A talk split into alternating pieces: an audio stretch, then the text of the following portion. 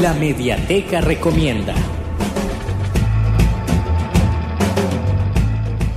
Para esta semana en la Mediateca Recomienda traemos el libro La escultura, el medio, su entorno y su fin. Continuando así con las recomendaciones de libros de arte. Este libro fue editado en la Universidad Complutense de Madrid y sus creadores Francisco López Hernández y Elena Blas González. Eh, con ese libro se buscan objetivos como la exposición de los principios formales, su interpelación con los procedimientos de trabajo y de aprendizaje de la escultura figurativa y monumental.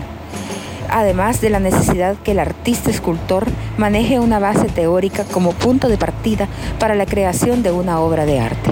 Este libro lo pueden encontrar en el www.cce.org